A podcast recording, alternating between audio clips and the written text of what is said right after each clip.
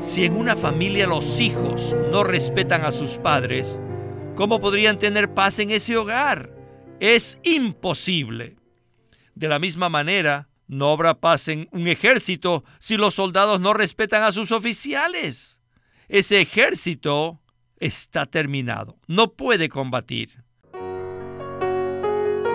Bienvenidos al estudio Vida de la Biblia. La Biblia es la revelación de Cristo como vida. El Señor Jesús dijo, Yo soy la vida y he venido para que tengan vida. Los invitamos a que visiten nuestra página de internet radiolsm.com y allí podrán escuchar gratuitamente todos los programas radiales del Estudio Vida.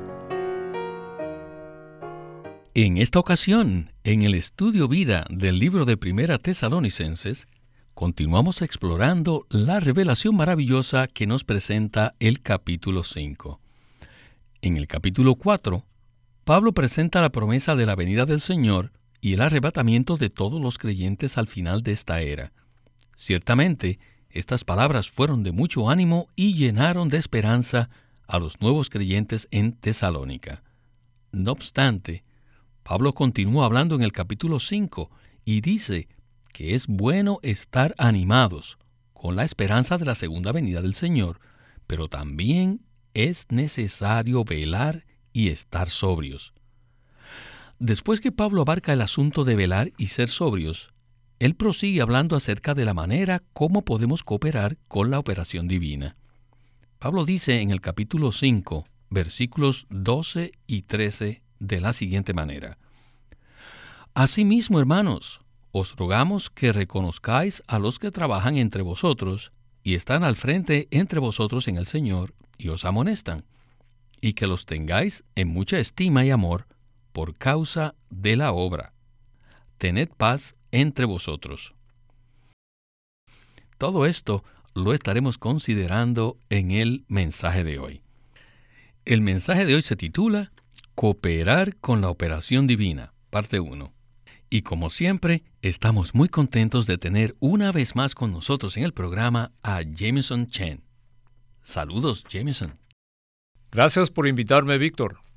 La referencia a la venida del Señor sin duda nos causa mucho entusiasmo, pero debemos velar y ser sobrios, porque el Señor vendrá como ladrón en la noche y necesitamos estar listos. El mensaje de hoy es en realidad una aplicación práctica a nuestra manera de vivir. Jameson, el apóstol Pablo enumera al final de la epístola varios asuntos cruciales con la intención de que los nuevos creyentes comprendieran que debían estar preparados para la venida del Señor. Aunque no sabemos el momento exacto, muchos de nosotros estamos esperando su regreso. Sin embargo, ¿qué sucedería si el Señor viniera ahora? ¿Estaríamos preparados para su venida? No hay duda, queridos radioescuchas, que el regreso del Señor es un asunto muy serio. Aunque tenemos la esperanza de su regreso, mientras que eso sucede, necesitamos velar y estar sobrios. El enfoque del primer segmento del mensaje se basa en lo que Pablo habla en el capítulo 5, versículo 12. Allí dice, Asimismo, hermanos, os rogamos que reconozcáis a los que trabajan entre vosotros, y están al frente entre vosotros en el Señor, y os amonestan. Aquí la palabra reconozcáis, que se usa en el versículo 12, es la misma que se usa en Mateo 7, 23, y que se traduce del griego como nunca os conocí. Aunque en español se traducen diferente, en el griego es la misma palabra.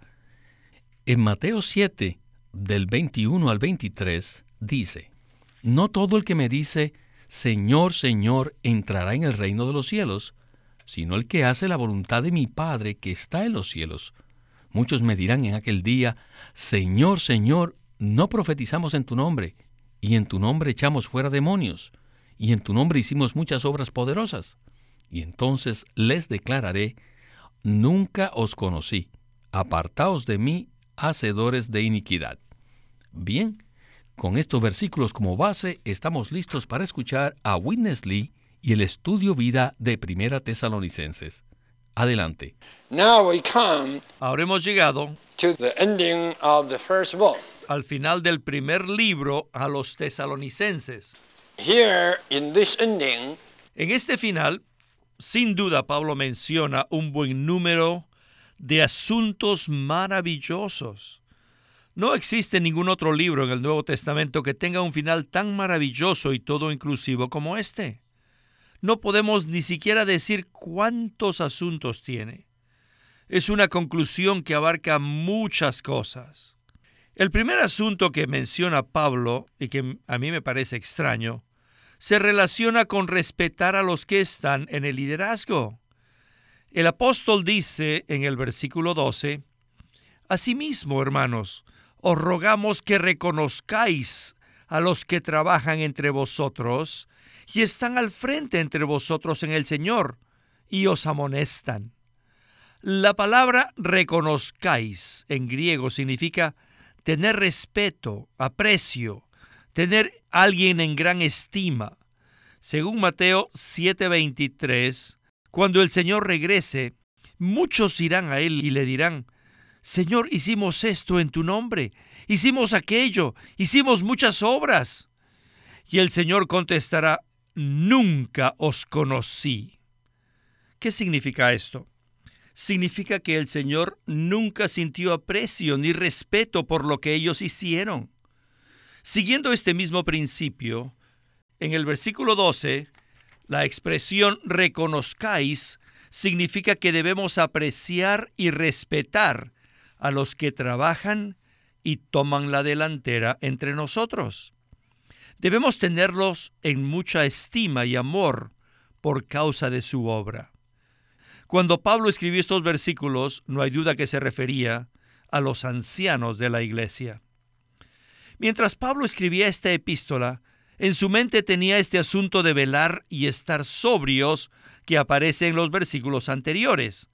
Esto significa que debemos estar alertas para pelear.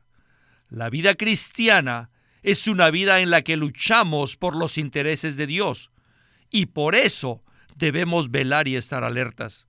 Y mientras Pablo escribía esto, le vino el siguiente pensamiento, que si estamos alerta y velamos con diligencia en la batalla espiritual, ciertamente honraremos a los que están en el liderazgo. ¿Por qué? debido a que ustedes ya saben que en el ejército o en las Fuerzas Armadas, los soldados deben respetar a los que están sobre ellos. Si no lo hacen, la unidad militar sería destruida. ¿Saben que esto es lo que Pablo estaba pensando?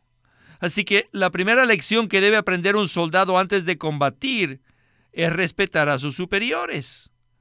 Yo creo que este era el pensamiento que tenía Pablo mientras escribía estos versículos. De otra manera, ¿por qué el apóstol, después de hablar acerca de velar y ser sobrios, agregó que todos tenemos que respetar a los que toman la delantera? Jameson, en el mensaje anterior vimos que velar y estar sobrios está íntimamente relacionado con el asunto de pelear la batalla espiritual. Ahora Pablo habla acerca de respetar a los que están en el liderazgo. Sin duda, este asunto también está en la línea de la batalla espiritual. ¿No es así? Por supuesto que sí, Víctor. De hecho, velar significa pelear. Entre más peleamos, más velamos. Cuando estamos peleando la batalla espiritual, no necesitamos procurar velar, pues automáticamente estamos velando. La vida cristiana es una vida de una continua lucha. Puesto que nos encontramos en un campo de batalla, debemos estar alerta, es decir, debemos velar, ser vigilantes. Ser sobrios significa que tenemos un conocimiento adecuado de dónde estamos nosotros y dónde está el enemigo. Esto significa que sabemos cómo ataca el enemigo y cómo debemos contraatacar. Entonces, ¿cómo se relaciona el asunto de velar y ser sobrios con respetar a los que están en liderazgo? Según dijo Winnesley, si estamos velando y siendo sobrios en la batalla espiritual, espontáneamente respetaremos a los que están en liderazgo. El servicio militar es una buena ilustración. Lo primero que aprenden todos los soldados es a respetar a sus comandantes. De otra manera, no podrán pelear adecuadamente. Esto es igualmente aplicable a la batalla espiritual. Me gustaría regresar al pasaje de Mateo 7, 21 al 23 que leímos anteriormente. Cuando el Señor regrese, evaluará a cada uno de los creyentes y determinará quién pasará directamente a la era del reino y quién no. Según leímos en Mateo, existe la posibilidad que el Señor diga, Nunca os conocí, apartaos de mí, hacedores de iniquidad. Esta es una palabra muy fuerte y excluyente. Todos nosotros deseamos que en la segunda venida del Señor Él nos diga, Te conozco, te respeto y te honro. Por favor, entra en el reino. Por esa razón es necesario que nosotros honremos y respetemos a los que están en liderazgo. Si deseamos que el Señor nos honre y nos respete en la era venidera, necesitamos tener la actitud de honrar y respetar a los que están en el liderazgo en la era presente. Gracias, Jameson. Bien, necesitamos proseguir al siguiente segmento del mensaje, pero antes quisiera leer algunos versículos de Primera Tesalonicenses. En el capítulo 5, versículo 13, Pablo dice, Tened paz entre vosotros.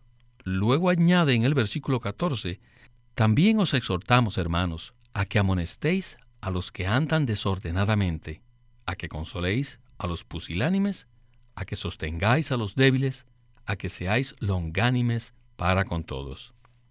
Escuchemos de nuevo a Witness Lee y el estudio vida de Primera Tesalonicenses. Otro punto. Tened paz entre vosotros. Si los santos no respetan, no honran a los que los guían, no habrá paz. Piensen, podemos aplicar el mismo principio que se aplica a una vida familiar. Si en una familia los hijos no respetan a sus padres, ¿cómo podrían tener paz en ese hogar? Es imposible. De la misma manera, no habrá paz en un ejército si los soldados no respetan a sus oficiales ese ejército está terminado, no puede combatir. Para que un ejército pueda combatir, se necesita que haya paz y armonía entre los soldados y los oficiales. Así que podemos considerar que la secuencia en que Pablo presenta estos versículos es muy significativa. Primero, debemos velar y estar sobrios al pelear la batalla espiritual.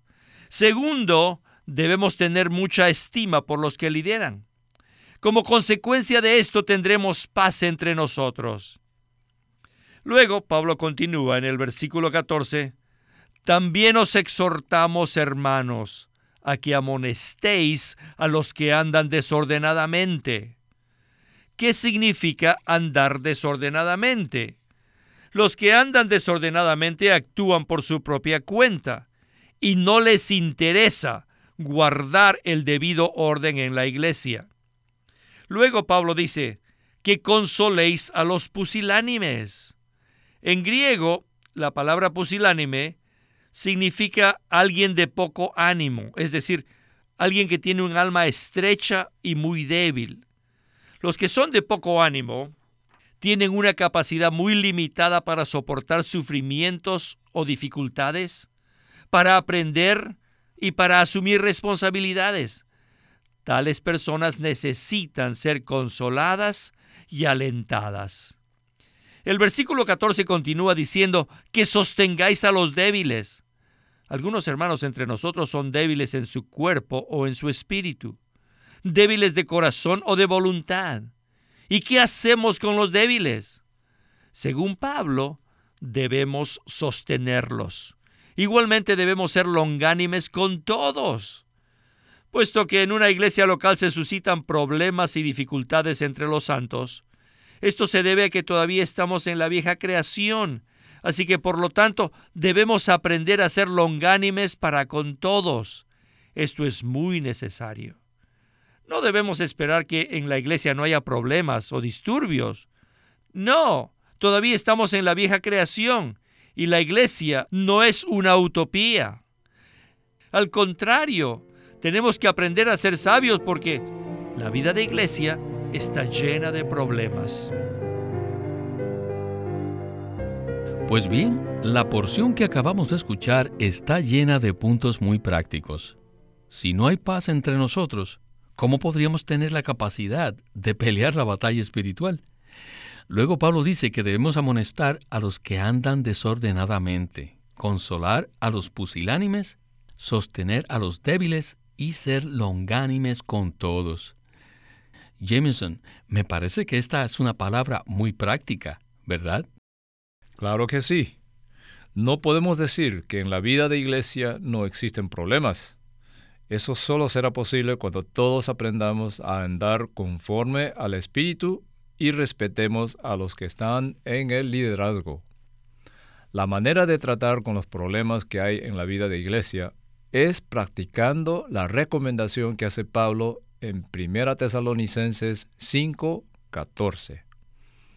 Los que andan desordenadamente son ociosos, entrometidos, son incontrolables y rebeldes. Se necesita que alguien los amoneste y los cuide amorosamente para que no sean tan independientes. También se necesita consolar a los pusilánimes. Una persona pusilánime es una que tiene poco ánimo, no es capaz de soportar mucha presión. Por eso necesitamos consolarlos. Hay otro tipo de hermanos que son débiles en su espíritu, en su alma o su cuerpo. ¿Qué hacemos con esos hermanos? Simplemente debemos sostenerlos.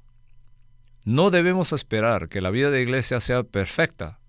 Por el contrario, la vida de iglesia está llena de problemas. Si un creyente no tiene problemas, es probable que no venga a la vida de iglesia. Los que no tienen problemas no necesitan la vida de iglesia. En cierto sentido, la iglesia es un hospital lleno de enfermos. Por ese motivo necesitamos ser longánimes con todos, para que todos puedan seguir avanzando en la vida de iglesia. Esta palabra longanimidad denota la capacidad de sobrellevar cargas por largo tiempo. Cuando otros hermanos vienen a hablarnos acerca de sus problemas, es posible que nos parezcan pequeños e insignificantes, o tal vez nos dé pereza escucharlos. Por eso necesitamos ejercitar la longanimidad para escucharlos y pastorearlos en su debilidad. Pablo da unas instrucciones muy prácticas a los creyentes en Tesalónica que también nos sirven a nosotros hoy día. Muchas gracias por este comentario. Pablo concluye su primera carta a los nuevos creyentes tesalonicenses diciéndoles lo siguiente, Estad siempre gozosos, orad sin cesar, dad gracias en todo, porque esta es la voluntad de Dios en Cristo Jesús para con vosotros. No apaguéis al Espíritu, no menosprecéis las profecías, sometedlo todo a prueba, retened lo bueno, absteneos de toda especie de mal. Esto se encuentra en el capítulo 5, versículos del 16 al 22. Todos estos puntos que menciona Pablo tienen como trasfondo la venida del Señor y nuestro arrebatamiento. Bien, regresemos por última vez con Witness Lee para escuchar el segmento final de este estudio vida. Adelante. Y después, Pablo concluye diciendo, Estad siempre gozosos, orad sin cesar. Primero regocíjense, segundo oren, y después agradezcan. Dad gracias en todo, porque esta es la voluntad de Dios en Cristo Jesús para con vosotros. La voluntad de Dios es que nosotros estemos siempre gozosos, que oremos sin cesar y que demos gracias en todo. Estas tres cosas son la voluntad de Dios para nosotros. Luego, en el versículo 19 dice, no apaguéis al espíritu. La vida cristiana es una vida que es inspirada, motivada por el Espíritu. Cada día, desde la mañana hasta la noche, debemos permitir que el Espíritu nos guíe, nos despierte, nos motive y se mueva dentro de nosotros. En lugar de apagar el Espíritu, más bien debemos aprender a encender el fuego, a avivar el fuego que está en nosotros. La palabra apaguéis hace alusión al fuego. El Espíritu arde dentro de nosotros. No debemos apagar este fuego, más bien debemos avivarlo para que se encienda. En los versículos 20 y 21 Pablo dice que no debemos menospreciar las profecías y que debemos someter a prueba todas las cosas, lo que indica que por un lado no debemos menospreciar las profecías, pero por otro lado no debemos obedecer ciegamente lo que escuchamos. Debemos someter a prueba todas las cosas. ¿Qué significa esto? Significa que debemos examinar todas las cosas lo cual incluye discernir las profecías, discernir a los profetas, probar los espíritus, comprobar cuál es la voluntad de Dios y lo que es agradable al Señor. Y después debemos retener lo que es bueno. Finalmente, Pablo advierte en el versículo 22 que debemos abstenernos de toda especie de mal. La palabra especie denota cualquier cosa que se pueda ver o percibir como malo. Los creyentes, quienes viven una vida santa en fe, en amor y esperanza, deben abstenerse de cualquier clase de mal, cualquier especie de mal. Jameson, el listado de recomendaciones que menciona Pablo se duplicó con lo que acabamos de escuchar. Todos estos puntos son muy valiosos. Sin embargo, lo que más me llamó la atención es que no debemos apagar el espíritu. Si lo hacemos, difícilmente podremos hacer cualquier otra cosa. En cuanto a esto, ¿qué usted nos puede decir? Si permitimos que el espíritu se apague, no hay manera de llevar a cabo los demás asuntos. Es decir, no podremos cooperar con la operación de Dios. Si hemos de llevar una vida santa, para la vida de iglesia. Debemos cooperar con la operación de Dios. El Dios triuno ahora mora en nosotros y opera continuamente en nuestro interior. Esta es la razón por la cual no podemos apagar el Espíritu. El fuego del Espíritu en nosotros es la operación del Dios triuno en nosotros, la cual requiere nuestra cooperación. ¿Cómo podemos cooperar? Podemos hacerlo al poner en práctica todos los asuntos mencionados en los versículos del 12 al 22. Jameson, lo que usted acaba de mencionar será el tema de nuestro próximo mensaje. En el mismo, continuaremos hablando de la forma en que el hombre puede cooperar con la operación de Dios. Nosotros no podemos iniciar nada de lo que Dios está llevando a cabo, pero sí podemos cooperar con Él. Bueno, Jameson, muchas gracias por sus valiosos comentarios en este programa y esperamos que su visita se repita pronto. Ha sido un privilegio participar en el Estudio Vida. Muchas gracias por invitarme. Este es Víctor Molina haciendo la voz de Chris Wilde. Jameson Chen, la de Francis Ball, y Walter Ortiz, la de Witnessly.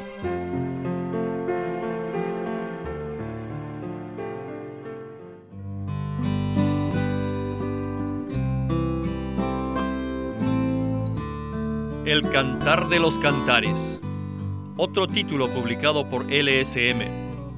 En este título, el amor de Dios se derrama sin límite en los creyentes. Cristo nos atrae revelándose progresivamente en nuestra experiencia y nos llama a correr en pos de Él como nuestro amado novio, a fin de que crezcamos y seamos su amada novia. En el Cantar de los Cantares, Watchman Nee explica la alegoría poética que el rey Salomón hace del amor de Dios presenta las etapas de la relación del creyente con Cristo y revela la historia espiritual de cada creyente. La historia va desde la búsqueda inicial de Cristo y la satisfacción que hallamos en Él hasta un deseo creciente de ser librado del yo y de la carne, para experimentar genuinamente la cruz.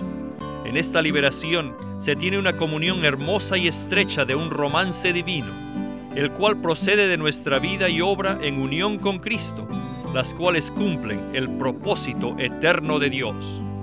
No se olvide de conseguir este libro, que va a ser muy valioso para su vida espiritual, El Cantar de los Cantares, por Watchman Nee. Queremos animarlos a que visiten nuestra página de internet libroslsm.com. Allí encontrarán los libros impresos del Ministerio de Watchman Nee y Witness Lee, la Santa Biblia versión recobro con sus notas explicativas y también encontrarán folletos, himnos, varias publicaciones periódicas y libros en formato electrónico. Por favor, visite nuestra página de internet libroslsm.com. Una vez más, libroslsm.com. Queremos presentarles la versión recobro del Nuevo Testamento. ¿Y por qué tenemos esta versión recobro? Debido a que a través de los siglos el Señor ha recobrado muchas verdades de su economía entre los hombres. Desde los días de Martín Lutero en particular, este recobro ha progresado constantemente a partir de la justificación por fe, la cual fue recobrada en esos tiempos, hasta la verdad de experimentar la iglesia, el cuerpo de Cristo, vista y disfrutada por muchos cristianos hoy, este recobro ha sido como un hilo dorado que une la iglesia en el tiempo. Las verdades recobradas y la herencia de los creyentes deben ser poseídas y disfrutadas por todos los creyentes hoy día. El Nuevo Testamento versión recobro reúne en un solo tomo todos estos aspectos notorios del recobro de la verdad y la experiencia de la vida cristiana. Junto con el texto tenemos extensas notas de pie de página escritas por Witness Lee, a diferencia de anotaciones típicas para estudiar que giran en torno al contexto histórico, geográfico y biográfico de la Biblia, las notas de la versión recobro recalcan el contenido espiritual de la palabra de Dios, abriendo así la revelación de la verdad divina y subrayando la provisión de vida que está contenida en las escrituras. Ojalá que todos ustedes puedan tener acceso a conseguirse una versión recobro del Nuevo Testamento. Puede conseguirlas en su librería cristiana más cercana o llamando o escribiendo a Living Stream Ministry. Llámenos a nuestro teléfono gratuito 1-800-810-1149. 1-800-810-1149. Además, si desean, pueden comunicarse con nosotros enviándonos un correo electrónico a estudiovida.lsm.org.